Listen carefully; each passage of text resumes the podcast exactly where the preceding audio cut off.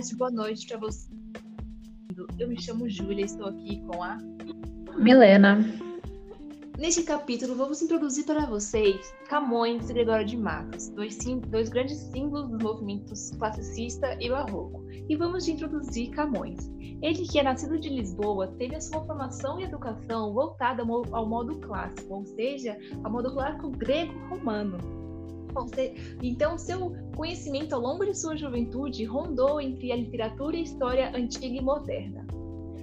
A sua carreira como poeta teve início no momento em que ele entrou na corte de Dom João III. E sendo assim, a sua vida era cheia de boemia, porém havia muita turbulência, assim como é escrito em seus poemas. A sua obra mais conhecida, que é a chamada Os Lusíadas, que possui todas as características do movimento classicista, Nele ele traz o nacionalismo, o antropocentrismo e tudo dedicado a, ao rei da época. Mas antes disso, ele teve toda uma história.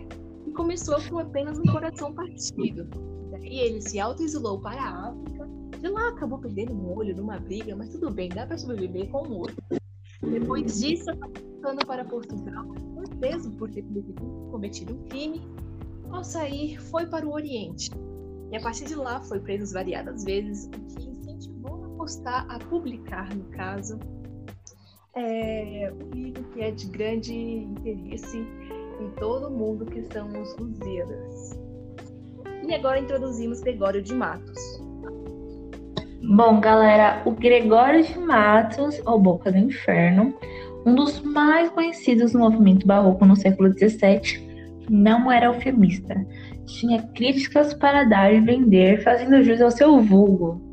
Na post sua postura crítica era contra a administração colonial, excessivamente localista e burocrática, como a gente vê hoje em dia.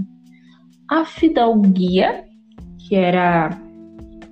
Eu relacionei errado, né? Que bosta. Ao clero moralista e corrupto, e quem os agradasse. Ele falava mesmo. Imagina se ele tivesse nos dias de hoje. Bom, ironicamente, era filho de dois fidalgos portugueses. Nasceu na Bahia, estudou humanidades e formou em direito em Coimbra.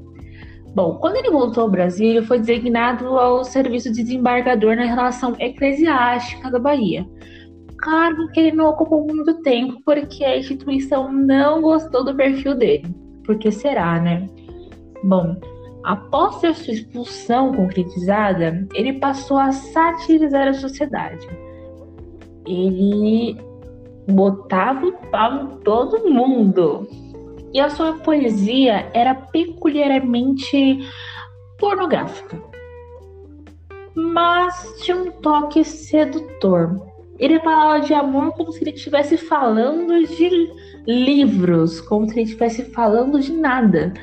Ele falava ele criticava muito e isso deu a ele o apelido de Boca do Inferno. Bom, em virtude do teor dessa obra, ele ganhou vários desafetos. Nem seu casamento com Maria dos Povos impediu sua decadência moral e profissional. A cada dia ele se afundava cada vez mais. E por isso ele acabou miserável. Bom, ele foi deportado para Angola, porque senão ele seria assassinado. Quando ele mudou para o Brasil, ele quis é, contribuir com o esclarecimento de uma conspiração militar, mas não pôde voltar para sua terra natal, ficando em Recife, onde morreu decorrente de uma infecção, de uma febre contraída na Angola. Enfim. A gente agora vai falar dos movimentos literários deles e como eles se relacionam. Bom, o classicismo vocês já viram, ele é muito mais apegado ao nacionalismo, porém o barroco, principalmente de Gregório, ele gostava de atacar e de mostrar que tem que se criticar sim. Bom, alguns pontos que a gente, que a gente pode é, correlacionar são o jeito que eles falavam. Por exemplo, o Gregório falava de amor, mas ele falava de amor de uma forma muito peculiar, diferente de Camões. O que Camões falava, Júlia? Camões não apesar de na época uh, ele ser meio que um baba-ovo do seu país, de ser um patriota, ele também falava de amor. Tanto é que nós conhecemos uma frase muito conhecida do amor da, do poema dele, que é o amor arde, o amor é fogo que arde e não se vê, que é uma frase muito conhecida, é de Camões. Ele, em maioria dos seus textos, ele falava sobre amor, sobre suas frustrações, sobre as mulheres da nobreza e plebeia que ele se relacionava, ou pode-se dizer, as amantes dele. Ele não via o amor como é, Gregório via. Já era um amor mais, pode-se dizer, mais aconchegado, amor sofrido, algo mais racional. Entende? Muito bom.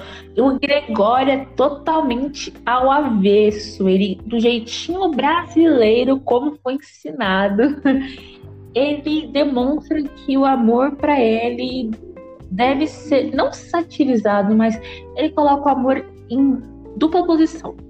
Ou vai ser o amor que lírico, que ele vai endeusar uma mulher, né? Que ele claramente coloca a mulher no centro daquilo e quando a mulher é colocada no centro daquilo, ou ela é comparada a um anjo, ou ela é comparada de formas carnais. E esse não foi o maior problema dele, mas o fato dele colocar essa dualidade e trazer esses pontos marcaram características dele para o movimento dele. Por isso ficou bem marcado e ele serviu de símbolo para o barroco. E a gente pode ver que, apesar da grande diferença de época, a religião sempre vai estar ali presente, principalmente no amor essa religião vai estar presente.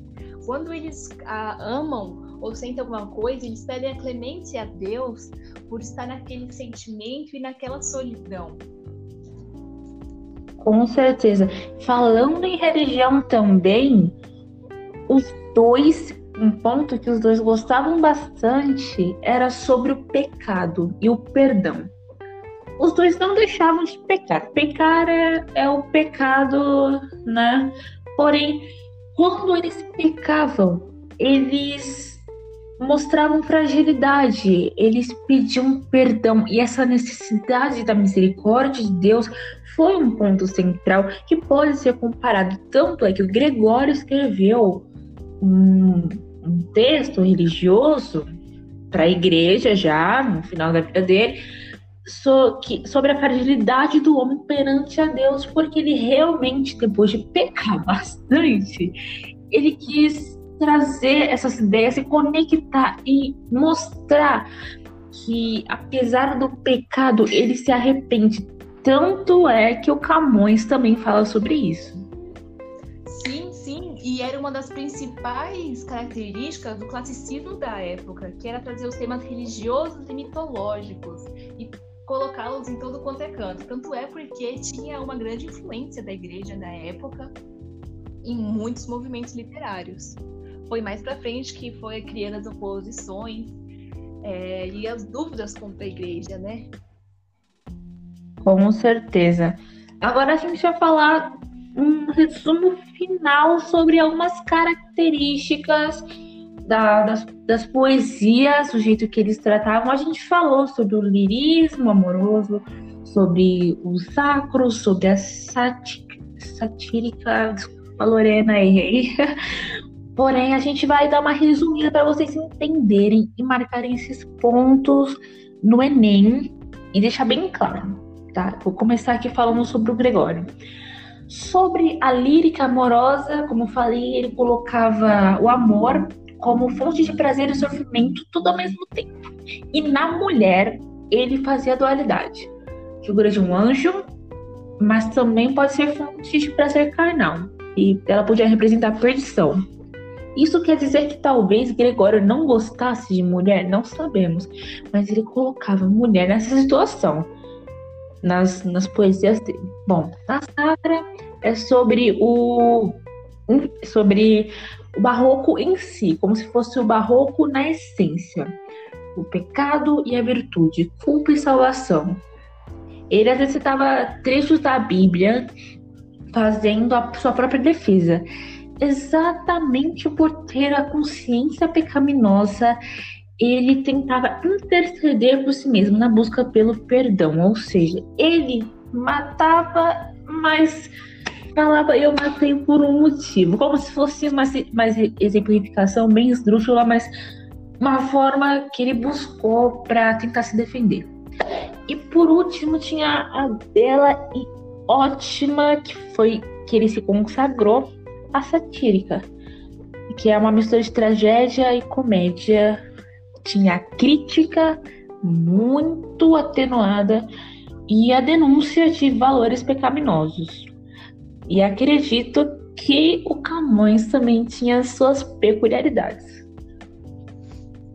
Sim, sim, tanto é que muitas das suas das prisões que ele teve no Oriente e até mesmo em Portugal, no seu país de origem, foi por crimes de é, pode ser é homicídio, né? De princípio matou o servo de passo em Portugal. E mesmo assim, ele estava sempre atrás desse perdão, sempre atrás é, dessa religião que tentava se esconder. E em sua vida era basicamente narrada pelos seus poemas, porque eu acho que é isso que o poeta faz. Ele bota para fora em forma de letra, em forma de prosa, a sua vida. A sua vida que ele vivia na corte, os seus amores, as suas amantes, eram descritas por ali, eram descritas pelo amor se arde, a flor que não vê, e por aí vai. E a gente pode ver sempre presente nos textos de Camões, principalmente os Lusíadas, seu nascimento. É, tanto que os Lusíadas foi um livro totalmente dedicado ao rei da época, que era o rei Dom, Dom Sebastião. Então, a gente pode até dizer que esses dois eram dois extremos dessa, dos seus movimentos literários. Apesar de terem grandes semelhanças, possuem grandes, grandes diferenças. Tanto é que, enquanto um era nacionalista, o outro vivia falando do seu país, o quanto o que eles o contrariavam, ele simplesmente já discorria tudo. Então eu acho que é isso. Isso foi mais um capítulo desse podcast. Espero que todos tenham gostado. E é isso, um grande beijo a todos. Tenham boa... gente. grande beijo.